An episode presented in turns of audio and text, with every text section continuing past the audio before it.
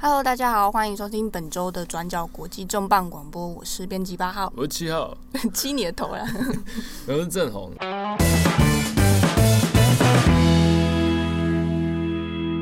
那今天因为呃七号生病了，那有在发烧迹象，所以他今天就是没有办法来录这集的重磅广播。对，我们强制隔离他。对，没有啊，就是大家最近可能身体也要注意啦，因为这个呃武汉肺炎的威胁，其实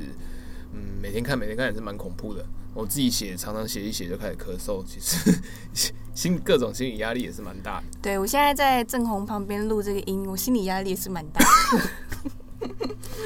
啊，没有，呃，其实，在过去一个礼拜，其实呃，国际新闻关注焦点都还是在中国的病毒疫情，但是其实在，在呃其他地方还是有不同的各种的冲突跟灾难还持续发生。那以这个礼拜呢，其实，在应该是礼拜二、礼拜三的时候，在德国，呃，突然有一很少很少使用就是社群网络的德国人，突然在 Twitter 上啊、Facebook 上突然开始。群起沸腾，大崩溃，乡民起义。然后里面呢，各大搜寻社群搜寻的关键字出现了一个字，叫做杜林根。那这个这个字就让我诶、欸、非常感兴趣，因为我们的八号以前在大学时代就曾经去这一座城市交换，不是这一座城市啦，不是这座城市、啊，他们呃名字可能有点像，但他们不是一样，不是一样的吗？不是，好好好好没关系，好都差不多，德意志一家亲。透过推特或者是透过社群网络，就会发现说，哦，德国人就是在讲杜林根这个事情，其实是在讲他们的地方的，嗯，算是邦长还是区长的选举，然后选出了跟极右派有关的政客。对，这件事蛮夸张的。呃，我们先说一下这座城市，它其实是叫 Thüringen，那你可以说它是杜林根，或是图林根，在中文翻译上。嗯。那这次选出来的这个邦长 Thomas Kemmerich。他其实是自由民主党推派出来的，可是呢，自由民主党在邦议会当中是最小党，那可是他这一次击败了最大的党左翼党，成为了邦首长。而且最重要的，大家觉得没有办法接受的是，他之所以能够击败最大的党，拿下这个邦首长的宝座，是因为 RFD，也就是德国极右派的另类选择党，把票投给了这一位邦首长候选人，才让他当选。所以德国，我们先从回头来讲啊。那所以杜林根他在德国哪一个位置啊？他是在德国的中部部分，他其实不算，嗯，就人口来说不算是一个很大的邦，只有大概两百多万人口左右。是不不算大啊，两百多万其实也蛮多的。就是以八千万全国人口尺度来说，它不算是一个非常大的一个邦。那在那所以它其实。人口不算多，然后又位处中部的内陆。那过去过去来说，这边有什么，比如说特别的政治倾向嘛？因为比如说我们以前在讲，就是呃德国，常常都会把它分成东德、西德。然后特别是在这几年，就像那个 RFD 的。崛起，呃，德国的呃所谓的民族主义，或者是德国的极右派崛起，都会讲说，哦，这个其实有一些东西德的一些地域差异等等等。那杜林根他刚好在中间，那他过去他的政治光谱上会不会有因为这种我们传统刻板印象而有所差别吗？其实，呃，你刚刚郑红讲的没有错，在 Thüringen 这个邦，它算是它其实是前东德的邦。也因为如此，所以他在政治风气上过去其实是比较偏向保守。那在两德统一之后，从一九九零年代开始，他们的选举，邦议会的选举一直都是由呃基民盟，也就是现在美克的执政党来执政。那可是他的转变是一直到二零一四年的时候，有一个很重要的，呃，算是一个政治风向的改变，是那一年的邦选举其实是由左翼党。嗯哼，左翼党他击败了呃基米蒙，夺下了这个邦执政的机会。那这个很特别的原因，是因为这是第一次左翼党他在图林根邦夺下执政机会之外，也是全德国第一次由左翼党来得到邦地方的执政机会。二零一四年其实离现在是六年前。那如果当时的图林根邦可以从可能比较保守右翼转向就是社会左翼。那为什么现在我们德国人又在吵说，哎，极右派在这个地方崛起，或者是甚至说，呃，图林根邦打破了一个，嗯，德国自从二战以来对于极右派的一个政治封印。对，这真的是大家很介意的或愤怒的原因，是因为这是战后德国第一次有所谓的德国主流政党，它竟然是靠极右翼的帮助投票之下，等于是他是一个造王者，把你推派上了帮手长的这个位置，联合跟极右翼组成联合政府的意思。不能说是组成联合政府，因为当选之后，他可能还会有一些是否要跟哪个党派啊组阁啊的一些谈判。可是他是第一次是在靠 AfD，也就是极右派的帮助下登上大位。哎、欸，可是这样听起来也有点奇怪啊。就是比如说，那呃，这个当选的帮长，他也可以说啊，我人就是帅，他好像是个光头嘛，对不对？对啊，光头就是帅，光头就是潮啊。人家极右派要支持我，那可能改过向善啊，对不对？嗯，我觉得话也不能说，因为这中间它其实有很多谜局，到现在都还没有解开。我们先回过头来说好了，因为其实大家一开始的预期跟现在大家在进行的想象中的剧本，其实这个反差非常非常大。怎么说嘞？因为我们说，呃，回到去年的十月，在进行的这个 Thüringen 的邦选举当中，嗯、我们有说，就是左翼党它是得到了最大的，它是等于是议会最大党嘛？几趴？呃，总共有九十个席位，那左翼党得下得到是二十九席，所以大概是将近三分之一，我们就好三成好了。对，差不多。所以在二零一四年左翼党当选之后，后来组成的政府是所谓的红红绿政府。红红绿，我们解释一下，红像那种麦当劳之前在搭配什么乱乱七八糟菜。这两个红就分别是呃，这个最大就是左翼党，另外一个是社民党。这两个党都是呃，红红，对，嗯、这两个党都是比较偏左翼的。嗯哼，那那个绿就是德国绿党。哎，这个组合听起来好像很进步，但是，就是这个组合在德国看起来其实是蛮蛮蛮进步色彩蛮强烈的一个党，因为即便说，即便说好，我们可能在前几次的呃全国选举里面啊，就是社民党其中那个红最大的那个红。就是已经开始逐渐有边缘化，甚至有点已经不再是那种以前传统的两大党之一。那现在红红绿，好，再来。对，所以原本大家预期说，虽然这个左翼党上次的选举他并没有拿下很，他票数的确不错，可是他的另外两个伙伴他票数其实是下降，嗯、所以大家想说，哦，那。可是因为政治色彩跟光谱等的关系，他其实不可能。大家想说，你怎么可能跟左呃极右派合作？那你跟基密盟啊，其他党意见也不太合，所以极有可能呢，还是是组成这种红红绿的政府。可是呢，没有想到结果最后竟然推派，最后竟然是呃只有得到五席的自由民主党 FDP 他们的推派的候选人变成了帮手长，他只有五席哦，所以你可以想想看，十趴大概五点多趴而已。五点多趴而已，大家就觉得哎、欸，所以现在是发生什么事情？他之前都完全没有预兆，就是跟极右派结盟，因为呃，特别是这几年啊，就是 RFD 崛起的时候啊，像是之前呃德国大选那个时候，梅克就斩钉截铁的说，呃，不可能，绝对不可能跟极右派合作，也绝对不可能寻求他们的支持。那这个东西看起来，当时大家都好像觉得是一个德国尝试。那为什么就是哎，这次左翼党要冒这个重会，然后然后然后硬要硬要这样做做这件事情？对，其实从 AfD 崛起到现在，拒绝跟 AfD 合作，一直是德国主流政党一个共识。那这一次等于是史上第一次，也不是史上啊，战后第一次突破这个防线。大家都觉得你有第一次，那你就可能会有。第二次可能会有一些骨牌效应。那之所以会有产生这样的类似共谋，大家说他们是共谋的方式，其实后面还有很多疑点啦。比方说，在呃胜选之后，其实第一时间这个 FDP 他们的这个获选的帮手长他看起来啦，嗯，其实他自己也是蛮惊讶的，他就觉得。他自己也蛮惊讶的，就是那个画面，看报纸才知道。没有啦，他当时人在现场啊，那个画面带出，他是就是有点像，噗，就是，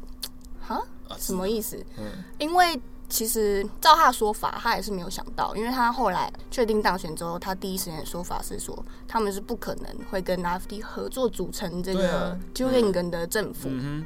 那可是，在同一时间，其实在，在呃网络社群上面有另外一个风向或是说法，是说在去年的十月、十一月的时候，对，其实德国的中德广播公司就有披露了一份文件。那那份文件是 AfD 在 Thüringen 的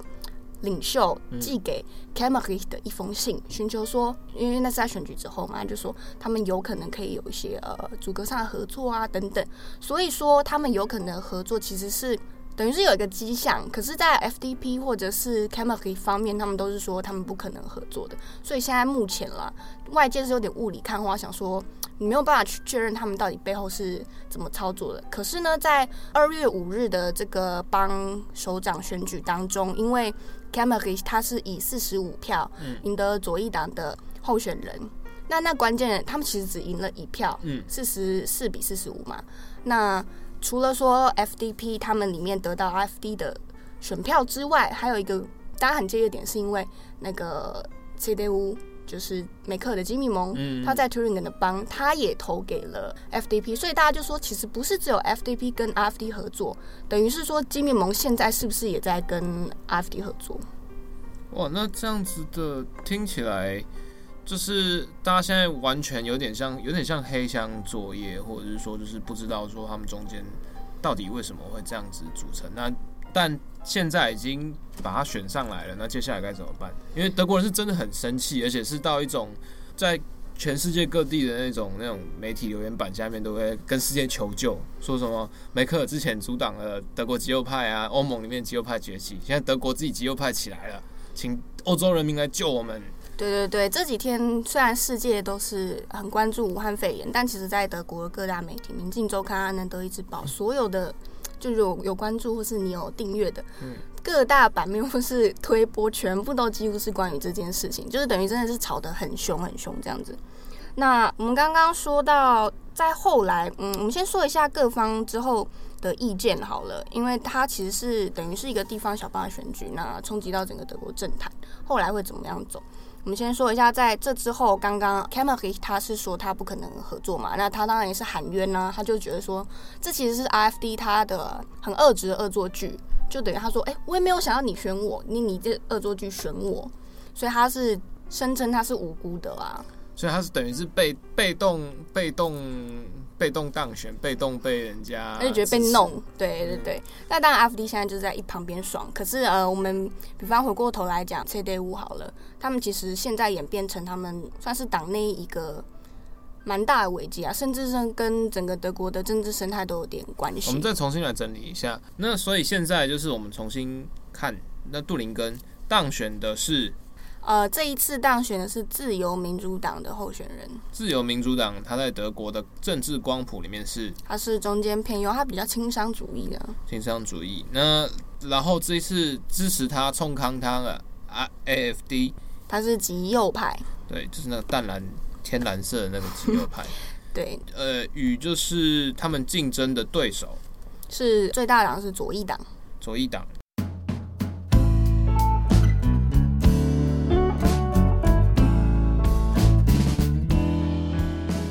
所以就是在二月五号这个邦议会的大乱斗之后，那各方的意见当然很大声浪，就是要求说，现在就是呃，这个当选人 Thomas Kemmerich 他应该要辞职下台，那自我了断这样，切腹没有啦，他就是应该要下台，那重启议会选举，因为大家觉得一方面是质疑说，你这个执政党，你这个执政政府是不是有足够的正当性，因为你才五席位而已。大家觉得很夸张啊？那另外一个是没有办法接受这整个呃被 AfD 冲康的过程。那可是，在关于这当中，CDU 也就是梅克尔所属的这个基督教民主党，他们内部也有很大的分裂，是因为呃在六日的时候，梅克尔他有先出来说重话，他就是说这一次的选举是没有办法原谅的。因为什么叫没有办法原谅？他没有被谁原谅？要原谅？呃，因为他认为这一次呃基民盟他在图林根这边的、嗯、他做出的决定，等于是你跟 AfD 一样投给了呃 FDP，你们是一起的。嗯，那这违背了整个党在整个德国的他们的核心价值，跟他或者是整个党认为不应该跟极右派合作的这个宗旨是相违背的。但是现在其实另外一个我们刚刚讲到的争议，就是大家其实不知道，就是 AfD 在投票时候有没有跟其他两党在做共谋。那所以这样子会不会变成他这次恶作剧这样听起来反而相当成功？因为他等于是把把我我之外在内的所有政党都冲康，都冲到接近内战的状态。对，尤其但因为我们现在当下还没有办法确切的知道说他们其实背后操作或者是是怎么样运作过程导致这样的结果嘛。但总之，梅克啊，还有包括现在的这个基民盟的主席 RKK。就是差点都忘记他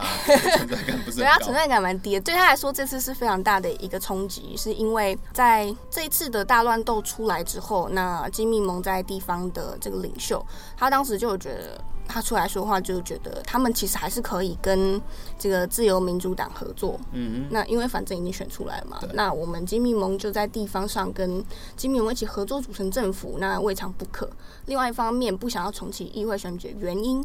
其实很重要，是因为他们的评估是认为重启大选对于基民盟来说，还有对于自民党来说，非常非常的不利。他们有很有可能在失去更多的议会阵地。那可是因为梅克尔或者是刚刚说阿卡卡，也就是基民盟在中央的一些高层，他们的意见其实是不一样。这其实反映出来另外一个问题是从呃阿卡卡他接任呃金民盟党主席以来，他似乎一直没有办法嗯很肯定的或者是很完整的把。不同的派系，或者是中央跟地方的一些争议，把它好好的排解掉。照理来讲，呃，因为他是后梅克尔时代他钦点的接班人嘛。对。那如果就是连这种地方或者是党内的这种派系，他都没有办法调停的话，那之后要在要如何去接班，或者是甚至说要如何去衔接这个执政的地位，那对他来讲都是一个蛮大的信任冲击。那特别是说，就是在他被指定为接班人之后。这一年多两年来，好像都没有什么特别的战功。对，他其实在这之后激起的水花都不太大，无论是实际上的呃，比方说政治声量也好，或者是他个人的人格魅力，其实外界普遍都是认为跟梅克尔是有很大一段差距。那我们回过头再来讲一下，这一次 RFD 在 Thüringen 图林根这个邦成为地方造王者。这件事情其实极右派，我们刚刚说极右派选举其实不是一两天吗？对啊，已经从可能二零一零、一二、一三，甚至更早之前就已经有迹象。等于是过去十年来，其实德国的政治都是在讲极右派重返或极右派崛起的问题。对，可是这次在 Thüringen 这个邦有比较标志性的一些讯息啦，或者是说讯号。其中一个我们可以来讲蛮有趣，是因为在 RFD 他们在 Thüringen 这个邦，他们的领袖其实是一个全国尺度来说，甚至世界政治里面还蛮知名的一个人物。正好你可能也听过，他叫做 Hooker 霍克。哦，我知道了，他是就是等于是 FD 里面的那种大炮，超级大元老。对，对他就是一直以来都嗯很反犹太人啊，反伊斯兰等等。他就是之前有说所谓的极右魔王等级。对，因为。那个柏林市中心不是柏林不是有一个呃那个犹太人纪念碑吗？对，他之前就是有发言啊，争议发言就是其中一项就是他说，就是只有我们德国人啊才会在。首都柏林市中心有一个这那么耻辱的一个象征纪念碑，他就觉得这纪念碑根本就应该摧毁，我们也不应该一直在那边什么记忆文化啊、忏悔犹太人等等的。尤其是因为在去年之后，因为霍克他跟一些媒体还有一些他发言有争议，那后来有闹上法院，那法院也算是被法院认证说，根据事实来看，霍克他的确是一个法西斯主义者。法院法院认证的法西斯，对，法院认证的法西斯。那这一次他在 Thüringen，其实我们可以说他其实就是 Thüringen 背后 AfD 的一个操盘手了。那另外一个呃很特别的是，在这一次选举之后，很傻眼的大炮灰，就是原本预计自己会成为帮手长的那一位，嗯、他叫做 Bodo Ramelow。嗯。那他在他自己的推特，还有在接受《明镜周刊》访问的时候，他都提到了一个很特别的点是，其实，在九十年前，也就是一九二零，哎，一九三零年，一九三零年，一九三零的那一年，希特勒的这个纳粹党前身国家社会主义呃德国工人党，在那个时候，在那个时候，他踏入了呃图林根的地方政府的议会，所以九十年后的重返，对，大家就觉得，因为那个时候。很特别是，他特别 quote 了一段希特勒当时说他说就是呃。现在在呃图林根这个邦，他们的党得到非常巨大的成功。那这个邦的大大意是说，这个邦的政府如今再也没有办法没有我们的协助了，就等于说哇预言，哎、欸、对，九十年后的重返，走上历史老路。那大家就觉得说，哎、欸，九十年前纳粹从我们可以说纳粹在呃德国体制下从这里开始好了。那九十年后是不是又要在一样的地方走上历史老路？如果是这样的所谓的因缘巧合，就是情爱纠葛，那确实对德国人来讲，那种心理上的冲击真的是蛮巨大的。对，因为呃，在这之后，我们刚刚说在柏林就有一千多的人在 FDP，就是自由民主党的呃党部外面抗议。那在图林根的首府也有议会外面，就是很多人在那边叫嚣，他们就说呃，自由民主党背叛我们，背叛国家等等。而且还有一个很讽刺的是，呃，左翼党他们就因为觉得很不爽嘛，他们在官方推特，他们特别讲一句话，他们就讽刺这个自由民主党，他就说宁可和法西斯执政，也不愿意不要执政。这句话很很有趣，是因为在二零一七年的时候，嗯，那个时候自由民主党的主席在跟其他党磋商说是不是要组成呃联邦联合政府的时候，那个时候他的主席 Lindner 他就说。呃，他宁愿不要执政，也不愿意错误的执政。哇，讽刺哦！对啊，大讽刺。那呃，那所以接下来图林根邦是确定会重选的吗？这个其实一直都还在变动当中。截至我们现在录音的呃时间，也就是二月七日，都还没有办法确定后续会怎么发展。但是其实，在六日到七日之间当选的那一位 Thomas Kemmerich，他已经宣布说他愿意辞职下台，那也愿意重启这个呃议会选举，因为他说民主应该是要由民主来支持。哇，这句话好像又有一点又有点神秘了，就是民主需要由民主来支持。尽管说他这次就一路跟就是 AfD 的。那种神秘的互动，甚至乃至于最后当选，其实，在极右派眼里，那这就是民主的选择。对，对他们来说，当然是呃这样子。那可是很微妙的是，虽然 Kemmerich 这样子说，他并没有提出一个时间表，说什么时候。那一方面，德国政坛或者是社论也有在说，其实还是有可能他会继续留任数个月，一直到大家找出一个方法为止。那之所以会有呃。他都已经提出来这个选项，但还是会有争执。其实有一个关键原因，是因为，呃，如果我们现在要改变现在的状况的话，其实主要有两种方法。第一个就是他刚刚说的，他辞职下台重启议会；嗯嗯、另外一个就是他提出呃信任投票。可是他已经宣布他要辞职下台，并且重启议会的这个选项有一些但书，比方说他必须要在议会得到三分之二的同意才可以重启议会。可是问题来了，因为呃，我们刚刚知道自由民主党只有五席，对，那其他一些大党，我们说左翼党它有二十九席，嗯、可是呢，RFD 它在图林根邦它是第二大党，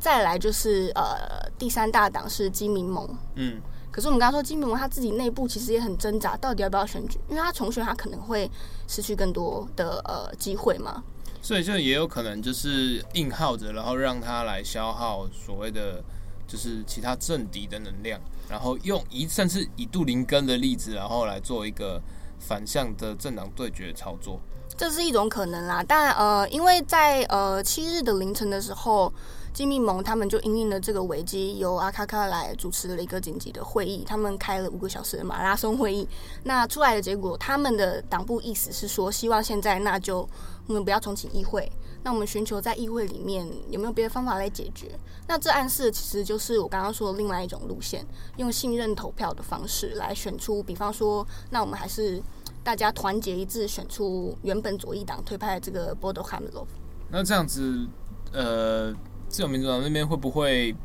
就是干脆就放弃接下来，比如说，如果比如说重新选举啊，或者是说，比如说要帮长的推派人选，是不是就干脆放弃这个机会？呃，这其实还很难说，因为像比方说，呃，社民党还有绿党，就是原本的红红绿的成员，他们是有放话说。就是你最晚必须要在周日宣布说确认你这就是会下台，你就要实施这件事。可是因为我们刚刚说他没有时间表嘛，大家不知道到底会怎么样发展。那呃，其他都还在商议当中，所以会怎么样进行下去，现在还是不太有一个准啊。你自己或者比如说你自己看以前德国朋友啊，或者是看你德国舆论，大家会真的很崩溃吗？假设就是如果就是这样子闹一阵，然后以现况继续下去，你说的现况是指由自由民主党继续当帮长吗？对，他会接受这个选项吗？我我觉得接不接受可能是另外一回事，因为你没有以民间来说，你很难在这个。现在这个制度下，你去做什么改变？嗯，那我自己是觉得蛮有可能，的确是最后不会是 Kemmerich 当帮长的，因为对于其他的主流政党来说，比方说基民盟啊，嗯、或者是左翼党、社民党等等，这都是一个很大的一个经济突破。那尤其是现在我们说联邦政府。就是基民盟还有社民党，他们其实已经一直吵着说要分家，然后已经、嗯、对他们撕裂问题已经很严重了。那在这个周末，联邦政府其实也会就这一件事情召开会议来讨论。那会不会再吵出什么结果，其实还不知道。在最糟的状况之下，有可能比如说，F D 在杜林根继续有一席之地。然后甚至在这个近期突破之后，把它变成一个惯性扩张到之后的，比如说联邦议会的选举等等等，这些其实都是让德国人非常担心那些焦虑的问题。那虽然说这些，比如说这些极右派崛起啊，极右派走入了体制内等等等，它其实已经是一个老议题，但真正。发现这种哎，这个门槛这坎战已经被突破的时候，那德国那种群起恐慌是真的令人有点有点惊讶哦。原来德国人也有也会恐慌。对，可是因为也是因为图灵根这个事件是非常非常的戏剧性，在这之前大家谁都没有想过会是这样子的结果。尤其是因为 AfD 他在这个事件上，他证明了一个很重要的事，是他有能力，他也已经有。这样子的政治筹码，去让自己成为造王者。那现在是一个邦，未来会不会有更多邦采取类似操作政策啊，或者是甚至到联邦政府的方式？这都是大家其实非常呃担忧或者是恐慌的一件事情。特别在就是基民盟、基社盟他们的影响力日衰的时候，现在德国政坛就在他再加上他选制的那种特殊，其实是多元或多元政党制。那有可能那种大分裂时代会让极右派得到更多的机会，是有可能的。尤其是因为这次事件，其实对于原本基民盟或者是呃自由民主党支持者来说，他们会觉得这是不是一种讯号，说他们支持的党又在往政治光谱上向右靠拢了？那你原本政党的路线，你要。因为基民盟，我们说在梅克尔的领导下，他其实他的政治光谱是比较浮动的，并没有像传统上认为这么中间偏右。那你现在你的路线要怎么样定位？其实这也是在后梅克尔时代阿卡卡非常头痛的一个问题。那德国的二零二零年也是相当的刺激哈。那虽然说在这个世界其他地方，我们比如说有什么病毒啦、战争啊、火山爆发啦，有的没的。但就是各地的状况仍在持续的变动之中。那相信在新的一年里面，大家持续追踪转角国际，就可以知道全世界嗯更多更多的灾难。什么？是为什么听起来好像很悲惨？我今天真的蛮累的，就是从开年到现在，就是对啊，就是无时无刻都在加班，好像总是好像每天都在随世界末日在更更进一步。有点受不了。对，然后你你一直熬夜。对啊，我也不想啊，谁知道会有那么多事情？对啊，好，那感谢大家今天的收听。那这一集是相对复杂，但是其实，嗯，我相信，说不定我们正在见证一个德国政治的转转捩点，或者是一个历史的重演时刻。我是郑红，我是八号，下个礼拜再请大家收听转角国际重磅广播，谢谢，拜。